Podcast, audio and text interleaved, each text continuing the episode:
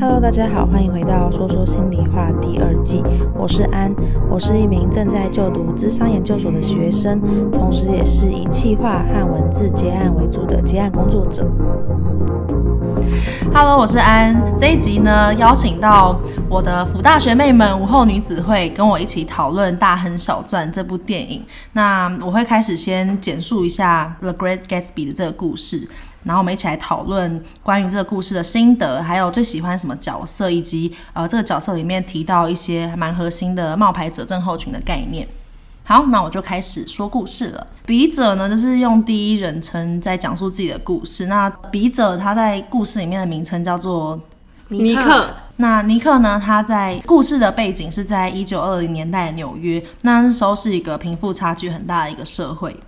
那他那时候住在一个乡间的小房子，然后旁边有一个非常有钱有钱人叫 Gatsby。那在电影里面，就是我看的是里奥纳多的版本，是他饰演的角色。Gatsby 呢，他每天都在他的大房子里面开趴，然后有一些很神奇的传闻，可是从来没有人看过他。然后有些人就说，哦，他怎么样致富啊？大家都有很多的传说。那直到有一天呢，他邀请作者来到他的 party，但其实作者并不是像其他人一样是什么政商名流或者是上流社会的人，但是 The Gatsby 呢就找到了尼克，然后告诉尼克啊、呃、自己的生平，跟尼克讲述了自己的故事，但那个生平故事实在是过于理想跟梦幻，所以听起来是让人不太可置信，就是一个好像非常梦幻的人生。后来呢，尼克发现 Gatsby 呢原来跟尼克的堂妹有过一段感情，那那个堂妹叫做黛西，就是 Daisy，就是我们的女主角。那 Gatsby 告诉尼克说，他希望尼克可以帮忙他们找一个时间相遇，这样。可是当时 Daisy 呢，已经跟一个富豪结婚了，所以她有她有老公。虽然 Daisy 心中一直有牵挂着 Gatsby，而且其实她知道老公就是有偷情的对象。她的老公当时跟修车厂老板娘偷情，但总之他们相遇之后就开始了一段地下情，就是旧情复燃这样。那后来呢，Gatsby 呢？就是在相处久一点之后，就跟 Nick 透露说自己真正的出身是非常穷困的，然后他其实是一个可能在贫民窟，或是他的家世其实蛮悲惨的，然后也是双亲双亡吧，然后一辈子呢，他都看着星空，然后想要努力的往上爬，然后希望能够翻转自己的命运，所以呢，他就透过各种方式努力学习上流社会各种社交礼仪啊，然后透过学习的时候，不断的去。呃，想想尽办法赚钱跟翻转身份。那他当时跟 Daisy 在一起的时候，其实是在当军人，所以他那时候自己认为自己的身份是还配不上 Daisy 的，所以当完军人之后，他就消失了一段时间。那当时其实 Daisy 有等他，但是就是因为不知道 Gatsby 跑去哪，所以后来 Daisy 才去结婚。那后来 Gatsby 呢，呃，想尽办法翻身了，所以到现在这种有钱的地位，Gatsby 就认为自己跟 Daisy 是。可以终成眷属的，然后认为自己现在是有资格可以爱他的。那所以在两个人偷情之后呢，Gatsby 呢就不断的施压，希望 Daisy 能够向她的老公坦诚他们的关系。那 Daisy 其实觉得压力很大，然后也曾经跟 Gatsby 说：“我们这样子不好吗？还不够吗？”但是 Gatsby 呢，还是很希望自己能够谈一场跟 Daisy 谈一场正大光明的恋爱，所以 Daisy 最后就安排一场饭局，就是有她老公，然后 Daisy 本人，然后 Gatsby 跟 Nick，然后还有他们的一个朋友。那总之那一场聚会呢，就是一场非常可怕的腥风血雨的聚会。那个聚会是一个悲剧的开始。一开始其实也是大家都在呃闲情逸致的聊天，然后但其实都。底下就是风波涛汹涌，那他最后就是终于忍沉不住压力，所以跟跟大家坦诚自己跟 Gatsby 的关系。那当时 Daisy 的老公其实早就怀疑 Gatsby 是。有在跟 Daisy 偷情的，所以其实她老公就一直有私下调查 Gatsby，当下就直接曝露了 Gatsby 的身世，然后说 Gatsby 赚的钱其实是肮脏钱，然后还有他一辈子都没有办法翻转，他就是出身贫穷世家的这个命运。那他就是戳到了 Gatsby 的软肋，所以 Gatsby 当下呢，就是那些贵族的礼仪什么全部都抛诸脑后，他就是有点。暴走，所以他就直接失去了修养和耐性，当场人是直接被吓坏了。当下呢，其实对 Daisy 跟 Gatsby 都是很大的打击，两个人的情绪当下都是非常不稳定的状况下，他们就先开着车离开现场了。Daisy 跟 Gatsby 飙车回家的路上有路过修车行，就是 Daisy 老公偷情的那个修车行。修车厂老板娘认为以为是自己的情夫来了，就奔向那个车子，然后就被撞死了。其实撞死的那个修车厂老板娘呢，其实是 Daisy，但是 Gatsby 为 Daisy 揽下了这个罪行。后来 Nick 回去之后。知道这件事情，然后也听到 Daisy 的老公劝 Daisy 说：“哦，你出了车祸，你发生了这样这么严重的事情，应该要跟我逃避到国外什么的。”然后 Daisy 因为太害怕，就是被老公说服，所以就答应了，决定把 Gatsby 丢下来，直接跟老公远走他乡。然后作者知道这一切之后，呃，回去找 Gatsby 的时候，Gatsby 一直以为，呃，他会跟 Daisy 去私奔，因为他因为 Daisy 有答应过他会打电话给他，然后然后他们天一亮就就走。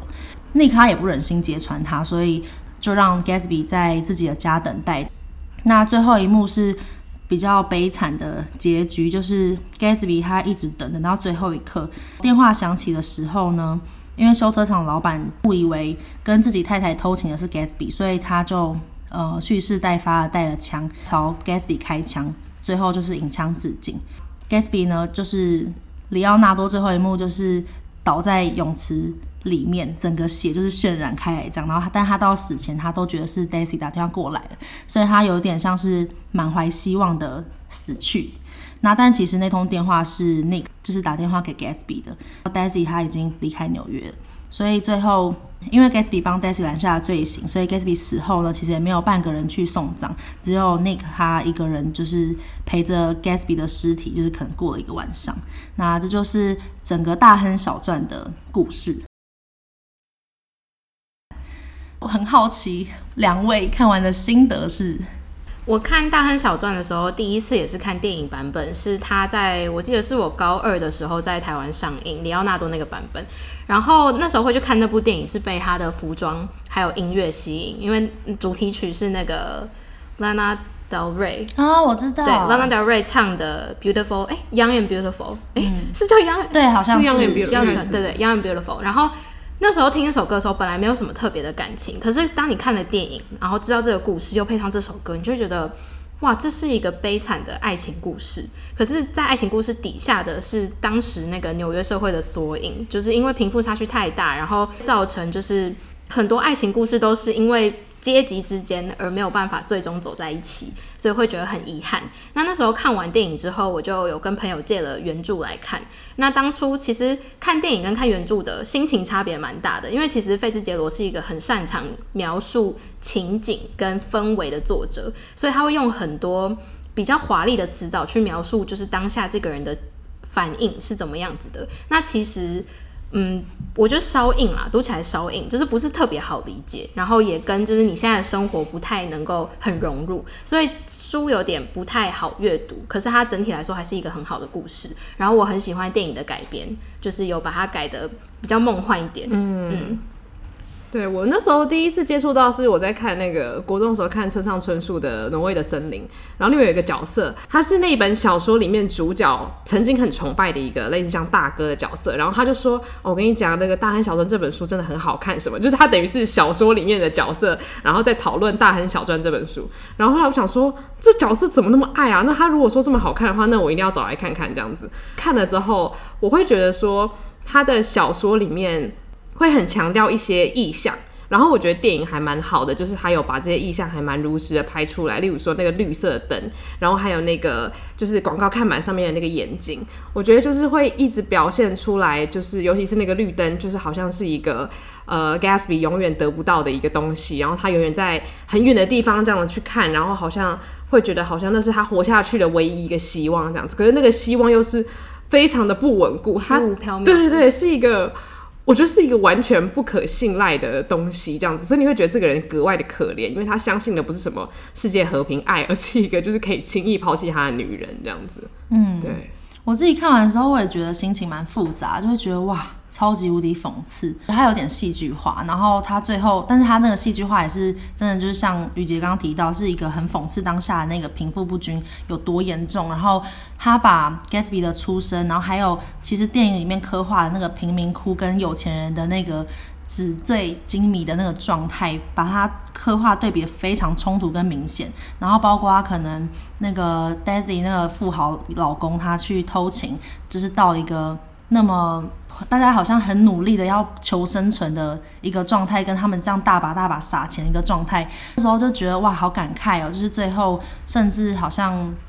Gatsby 这么努力的一辈子要去反转自己的命运，可是他的命运好像。出生就注定了，就算这么努力翻转，然后最后还是会被揭自己出生的这个底。不管怎么样，都不可能成为那个想要成为的那个状态。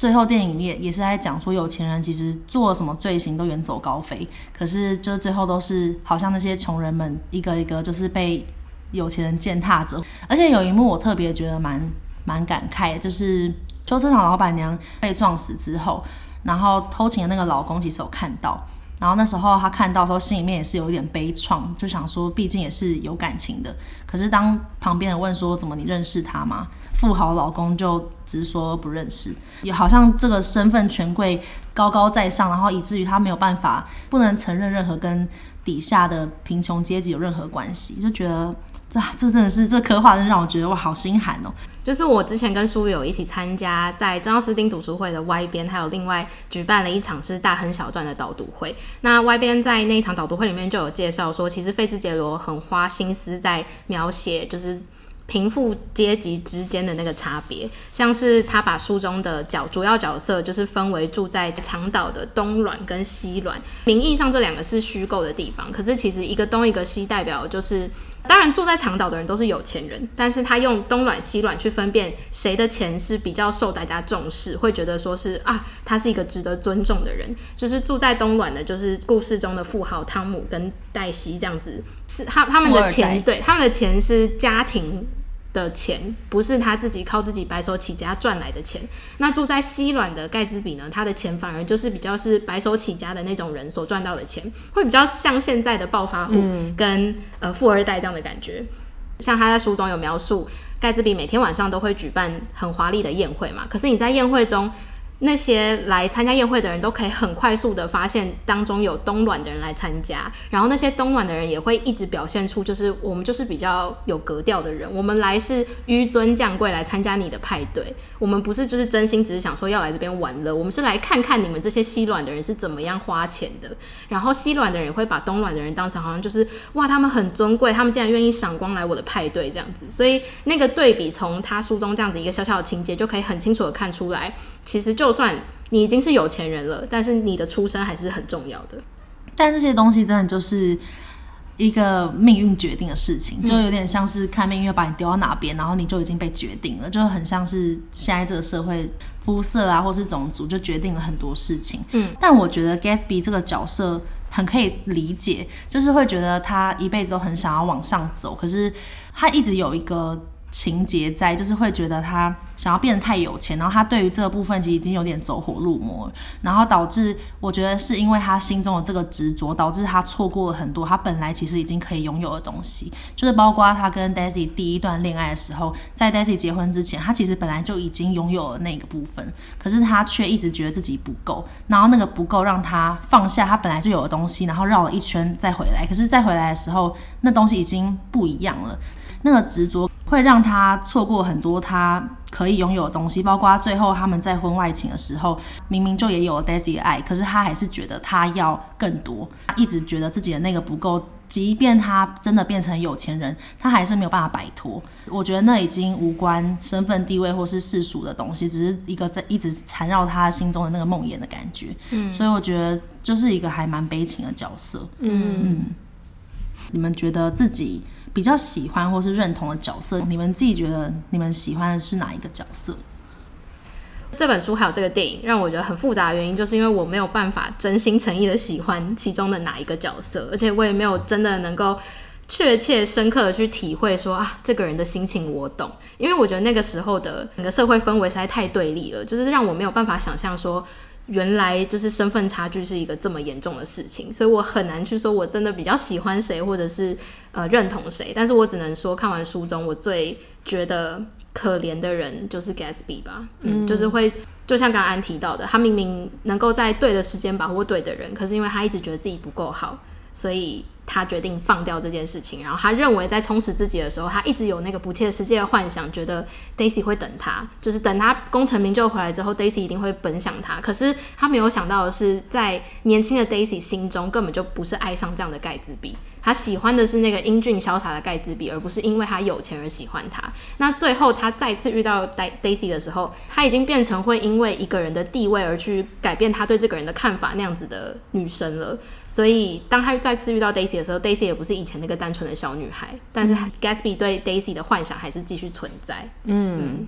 我也觉得就是他这本书里面的角色行为都蛮极端的，嗯，或者是个性都还蛮。极端，你可能是因为当下的那个社会就是有点太纸醉金迷，然后成功来得太快，所以大家就会变得好像很容易对金钱走火入魔。但是我觉得我还蛮可以。感同身受，Nick 他在电影或者在书中，他观察旁边的人的那种感觉，就是有时候你可能会因为你看的比较清楚，然后也是因为你站的比较外面，我觉得还蛮容易可以就是成为他那种角色，然后看到一些人可能为了某些形象或是某一些名利的东西很执着的样子，然后你可能就是有一脚踏进去，可是因为你踏的不够深，所以你又好像可以置身事外的那种感觉，你随时可以离开。那个电影拍的很好，就是他第一次跟 Daisy 重逢的时候，然后从那个白白。的那个布里面，这样看到 Daisy，会觉得说，怎么会有一个女生，她每次说出来的话都让人如此的难忘，然后让人如此的着迷。我觉得有时候我会对一些人很容易有这样的感觉，就会觉得说，为什么他们就是会有那种人格魅力，然后很像是 Nick，他看到他堂姐嘛，然后有点被迷惑那种感觉，我还蛮可以体会那种心情。嗯，我今天在复习书的时候，我就有看到他描述 Daisy 跟贝克小姐初次出场的那个画面。他把尼克的内心是写说，就是他们就是用极度受人怜爱的声音说着非常不切实际，然后不重要的话，可是就会让你想要靠近他去听他在说什么。然后他还有写到说，就是 Daisy 会用比较低喃的声音说话，但是他这样的目的只是为了让你更靠近他而已。嗯嗯，就其实这个这个是当初在那个 Y 边的导读会有提到，就是费兹杰罗很擅长描写那个时代有一群女人叫做 flappers，他们会有这样的情况，就是他们最会的拿手好戏就是。哭，然后让男人觉得 好好好想要怜爱她，我没有办法离开这种女人，好想照顾她这样子。对，然后再狠狠的被踢走这样。对对，对，好像是一群很有手段的女性的感觉。对对对，但是他们会看起来是无害的。对，嗯，我觉得我自己好像就是承接刚刚苏宇讲的，我自己也是，如果真的要讲喜欢或认同的话，我也是比较喜欢 Nick。可能是因为我们从他的视角去看待这这整个事件，然后就会觉得我很喜欢他那时候有讲一句话。他既是旁观者清，又是当局者迷，嗯，就是会觉得哦，有时候你身在这个其中，然后你也保留一部分的自己是冷眼旁观这一切的发生。你既是一个第一人称的视角，你又是一个全知的视角的感觉。既是既得利益者，跟有钱人一起吃喝玩乐，可是又有一部分是让你不得不看清这个社会，你那些穷人们的痛苦。这东西太拉扯，导致他好像不得不抽出一个自己去全知这个世界。你们自己觉得跟哪一个角色是比较可以连接的？就是觉得觉得跟经验是觉得可以共感的吗？哦，我刚本来看到这个问题的时候，其实我本来会觉得说好像很难会觉得自己像哪个角色，但是我觉得 Gatsby 的心情蛮适合，就是当你要进到一个新环境，尤其是例如说高中进入大学的时候，你会有一种你想要重新发明自己。中文有这样的讲法吗？反正就是有你想要创造一个新的自己，然后你希望你可以在一个新的环境里面展现出一个你最理想的样貌，所以你会希望可以建构出一个理想的形象。那我觉得那个不一定是在骗人，可是我觉得某部分有点像是 Gatsby，是他希望可以把某部分的自己就丢在丢在后面了，就是再也不要有人知道曾经的我是什么样子的。我觉得那个心情其实还蛮可以共感的。嗯，刚刚安问完之后，我第一个想法也是 Gatsby，就是他是里面所有角色最让我有情感连结的人，就是因为就像是刚淑宇提到，很多人都会利用暑假减肥，为什么？因为你希望你上高中、上大学的时候可以成为那那一届里面最靓的仔，就是就是成为一个大家最呃可能一开始会因为你的外表然后受吸引，进而跟你做朋友。但是其实这个就忽略掉很多事情，是你今天之所以会成为这样的你，有很多是因为以前的事情。如果你一直太纠结于要展现最好的自己，或者是要展现可能。你觉得那样子是最理想的样子的话，非常的累，嗯，然后你可能撑个一个月就是啊，不行不行了。我觉得这样听起来，感觉 Gatsby 是大家都可以有一点某方面的自己可以跟他连接的角色，因为我自己也是 Gatsby，嗯，就是我会觉得我可以理解那种对于一个成功，或是对于一个。呃，好，或是理想的那种驱驱力，或是动力，我好像从小时候就会有点觉得说，这个社会还是是一个有金字塔的社会。就虽然我觉得现在台湾已经很幸福了，就是不会像国外这么贫富差距这么严重，可是就还是觉得有钱人就是有比较多的资源，有钱可能就可以去保护或者是去捍卫住一些。你觉得重要的人事物，可能当今天发生了一些灾难的时候，有钱人就可能可以坐着坐着 Elon Musk 的火箭飞上太空，那穷人可能就只能留在原地呢，等待灾难降临，会有一种很现实的差距吧。从小就一直觉得说，以后很希望可以赚很多钱啊，然后可以能够拥有一个很好的生活、理想的生活跟一个自由。所以我觉得，当 Gatsby 一直在追求这件事情的时候，我也某方面可以看到说。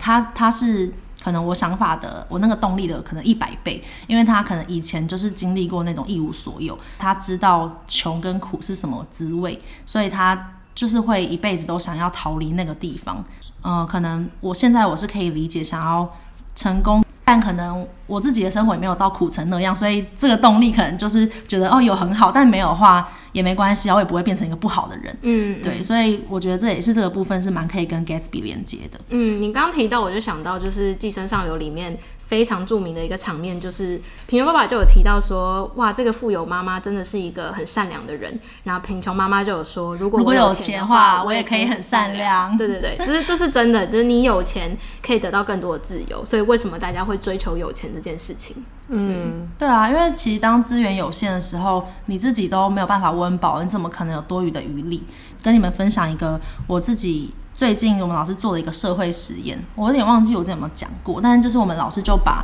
我们班上的人依照这个社会的贫富阶级，然后分成三种人，就一种是就是 super rich，然后再来就是可能一般的中产阶级，再来就是贫穷阶级，然后我们每个人就是十几个人就上缴一百块，然后这个资产重新分配之后呢，最有钱的人。依照比例分配的是一个，他可以拿到八百多块，然后剩下的中产阶级每个人是五十几块，然后贫穷阶级有三个，就是可能只能有十块，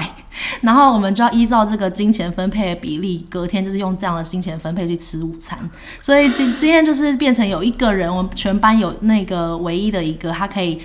在那个午餐吃八百多块，哇塞！然后其他人就是要用五十块吃午餐，然后有有三个人整吃十块钱。嗯，就大家体验完之后就讨论说，我们在分享这个心得。然后超惨，就有一个吃十块钱，他是一个长了一百八十几公分的男生，他就说我已经觉得我的我要死亡了。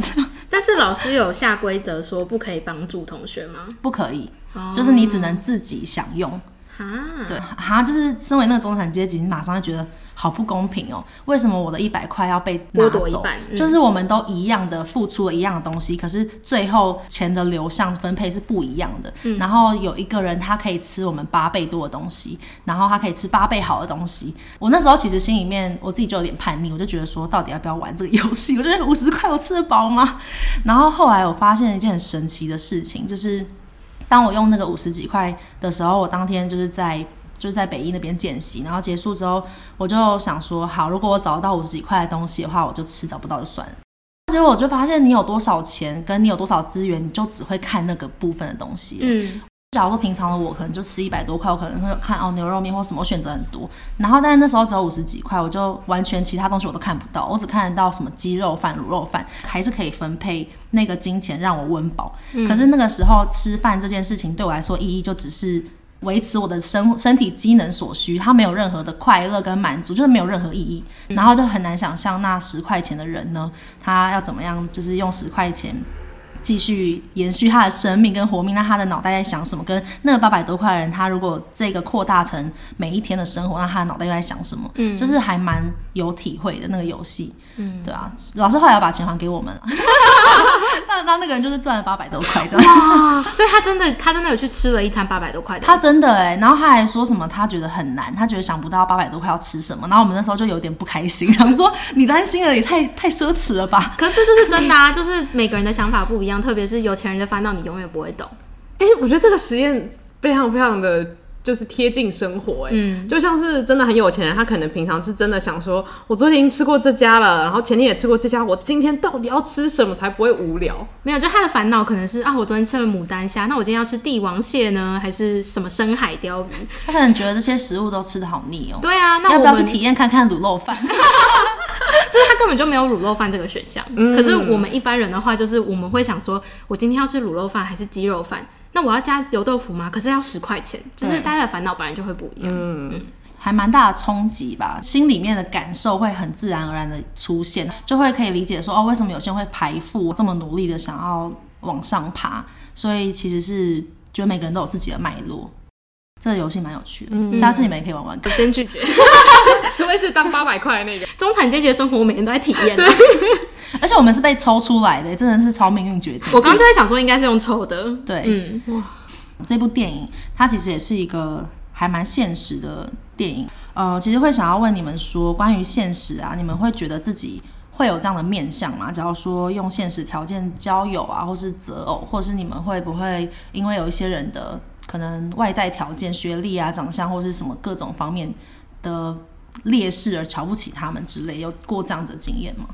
我觉得我自己比较现实的层面是在找工作的时候，就是薪水对我来说还蛮重要的。就是我觉得我自己对自己的薪水有期望，所以我当然会。比较在乎说薪水有没有达到我心中那个期望，比起工作内容来讲，那如果是交友的话，我尽可能的不要现实面去看这个朋友是怎么样，因为我觉得其实小时候比较不常会有这样的情况发生，是你到了大学之后，会因为你这个大学的风气，然后比较容易遇到哪一种人，那那个人就是你遇到那种人，可能刚好跟你的价值观跟生长背景是完全不一样的，那那个时候比较容易会有这样的情况产生，就是你会突然意识到说，譬如说我遇到一个很有钱的人好了，然后我就会自己突然。很现实的觉得说，我是不是不配跟他当朋友？嗯，就是譬如说他出去吃饭的时候，然后他可以很快速的决定说他要不要花三百块加一个套餐，然后我可能要在那边想很久，然后最后就是算了，我不要加好了。就是那个差距会让我突然间现实的体验到说，哇，真的有这种门当户对的感觉，就是你在交友上也有这样的感受。嗯，嗯我的确觉得交朋友门当户对蛮重要的，嗯、但是我觉得。呃，可能如果是中产阶级的话，可能你的感受就比较不会那么大。但是我的确，我自己交朋友，其实我会特别避开让我觉得有比较现实的人，就反而是我不太介意，就是我朋友的，比如经济状况是怎么样。我觉得如果聊天聊得来的话，我就不会很介意。可是我觉得一旦对方，例如说对于我的薪水，对于我家人的工作，很有那种然后想要知道热情，或是想要知道说你想要知道你家产到底有多少，如果有让我。知道有这样子的感觉，或者是比如说对于你的学历斤斤计较的话，我就会想要离这种人很远很远。嗯，我就是有一种好像被垫在一个天平上面称斤两的那种感觉，会有一种好像自己被商品化，然后要去被选择或被评论那种感觉，其实会会蛮不舒服的。嗯嗯、但我其实自己。就是突然想到说，我之前某个前男友，他就跟我说，之前在交友软体上，然后约女生出来，然后反正女生呢，应该自己的条件也不错吧，可能是医生或什么，然后他就直接问他说，那你月薪多少？然后就直接就是可能第一次见面就这样被问，然后旁边的朋友还要还要补充说，哦，他月薪很高什么之类的，然后那时候就觉得。那时候觉得还蛮大开眼界，想说哇，我就是第一次见面，有人会这样子直接单刀直入，这么快的询问哦。呃，像我前男友，他后来就是去美国工作，然后或者是我跟我在跟他交往期间，他其实那时候收入也是不错的。可是我跟他在一起前，我不知道这些事情，然后知道之后就也是吓到。那时候想说，哦，就是比我想象中的多很多，然后我就有一种。自己其实会有一种不平衡的心理，有一段时间，那时候就觉得说，我也想要像他一样，可以跟他一样赚那么多钱，可是我目前就是没有办法达到，然后就觉得有点辛苦，或是会觉得自己是不是会会会不会有什么问题这样子，对啊，所以我觉得其实有时候在金钱或是有一些很社会、很现实面向不平衡的时候，真的会有一些自己的比较心理出现，嗯嗯。嗯接着延续讨论到，其实看完这出戏，我很大的一个感觉是在 Gatsby 身上，我看到一个心理学有个症候群，叫做冒牌者症候群。那其实冒牌者症候群啊，就是可能当你今天拥有了某些成就、地位，或者是某一些成功，不管是短期或长期的成功的时候，那你可能会觉得自己呃不值得，或是觉得自己不配。蛮多人都有时候会有这样子的一个状态。像是 Gatsby 就非常明显的体现了这件事情，明明就是已经是可能屈指可数有钱人，可是永远都有一个自己贫贫穷的自己在自己的内在。我们可以讨论一下自己有没有什么冒牌者症候群的状况。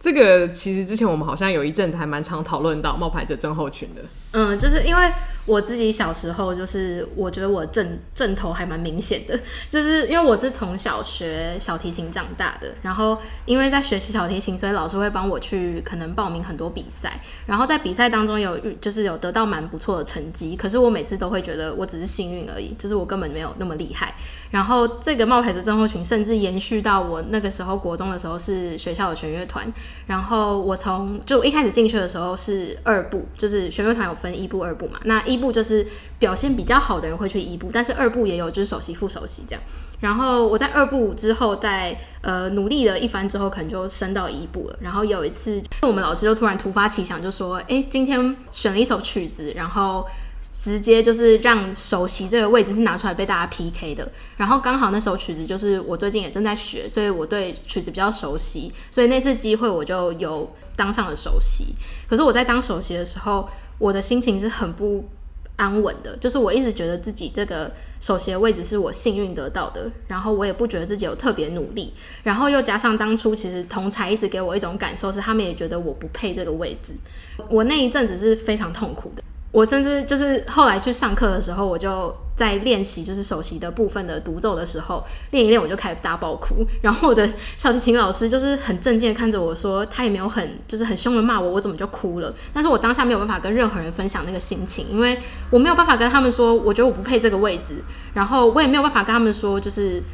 就是 可能有些人也觉得我不配这样。然后是到大概维持了两个礼拜吧，然后有一次上课的时候。我们老师就说：“好，那现在就是之前的首席，你可以再挑战新的首席了。你要挑战吗？”我就赶快就是跟他说：“拜托挑战我。”然后赶快把自己换下来，就是之后反正我之后的位置是在首席的后面啦。然后我就自己就觉得那个时候自己是比较快乐的，就是我终于有一种啊，我到了一个我应该在的位置这样。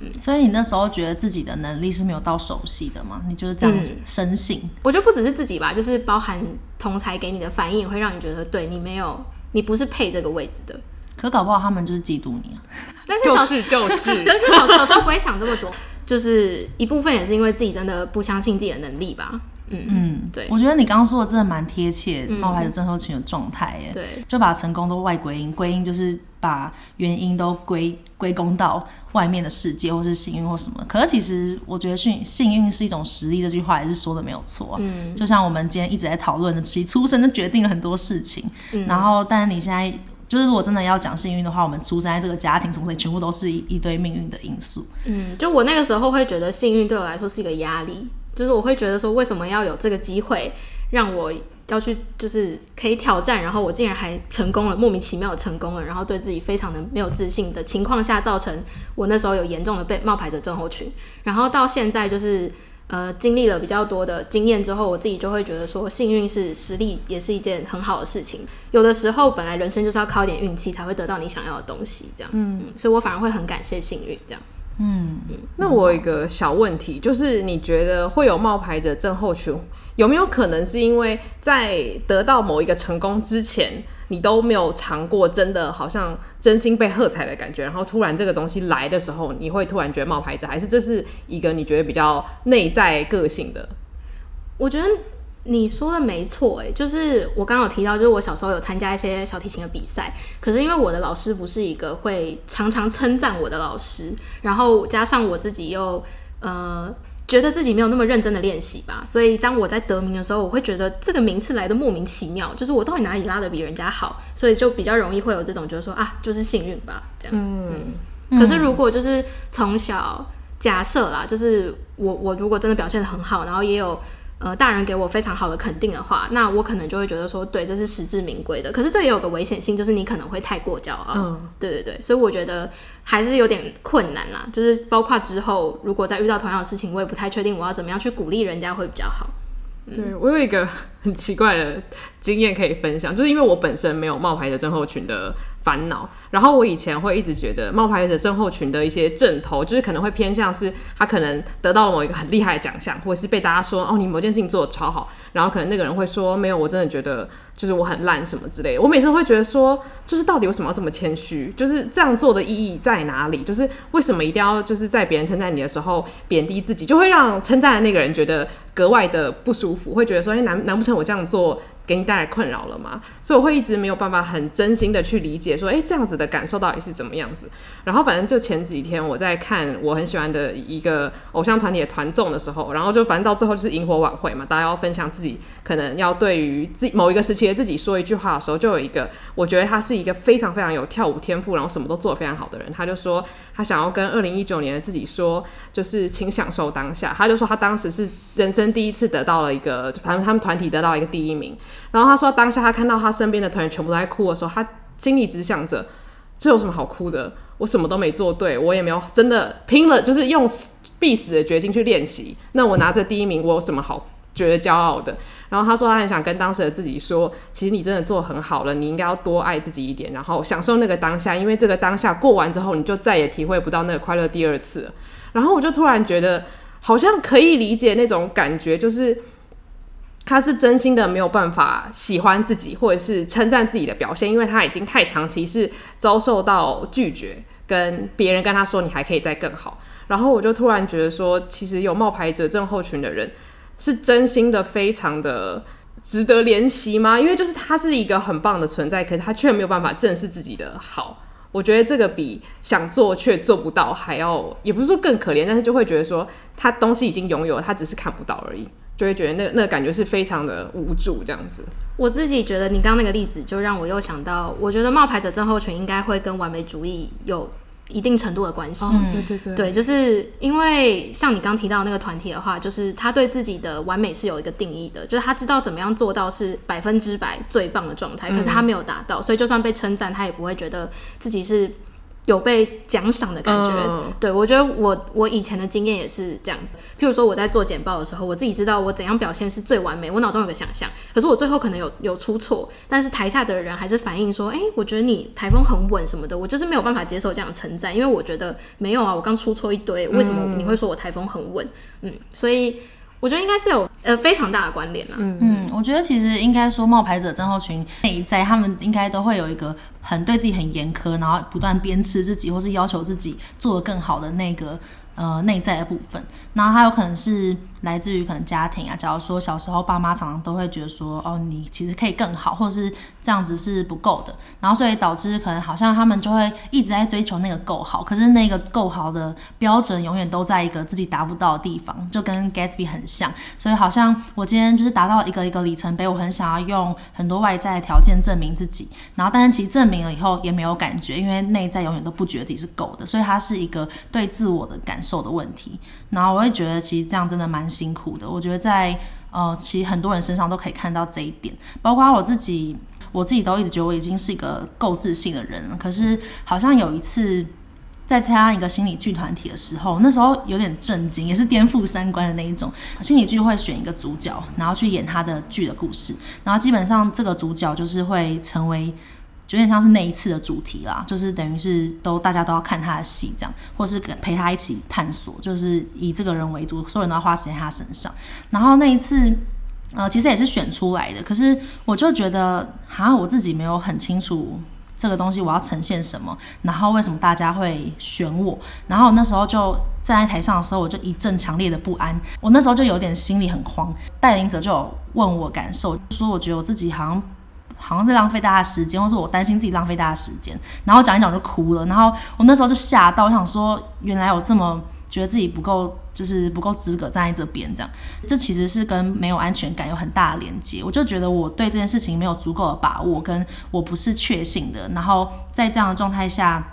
好像又要让所有人跟我一起冒险，让我觉得有很大的负担跟压力。所以那一次就是让我觉得，哦，我其实真的有时候会有这样的状况，或者是呃，像最近要办活动啊，或是前一阵子收到一个什么演讲邀约，我就觉得，啊，天哪，就是现在我是可以演讲的吗？什么的，就会觉得。以前明明就是有机会来了我就做，然后我就去尝试，然后也会得到好的 feedback。现在就会觉得，就是到底自己会不会辜负所有人的期待？但其实这个东西都是自己想出来的，有时候只是担心自己会做的没有像自己想象的这么好而已。嗯嗯嗯，对啊，我觉得就是我现在还在学习，不要对自己有过于完美的想象。嗯嗯，因为每次我对自己只要有过于完美的想象，就是第一个会跑出来的症头就是拖延。因为我就一直觉得不行不行，我要等到我最棒的时候再出击，这样之类，就是包含我之前在玩交友软体的时候也是一样的心态，就我都会觉得说不行，我要等到最好的自己，我再上去好好的找人。但是就是其实每一件事情本来就是应该你有这个想法你就赶快去做，不然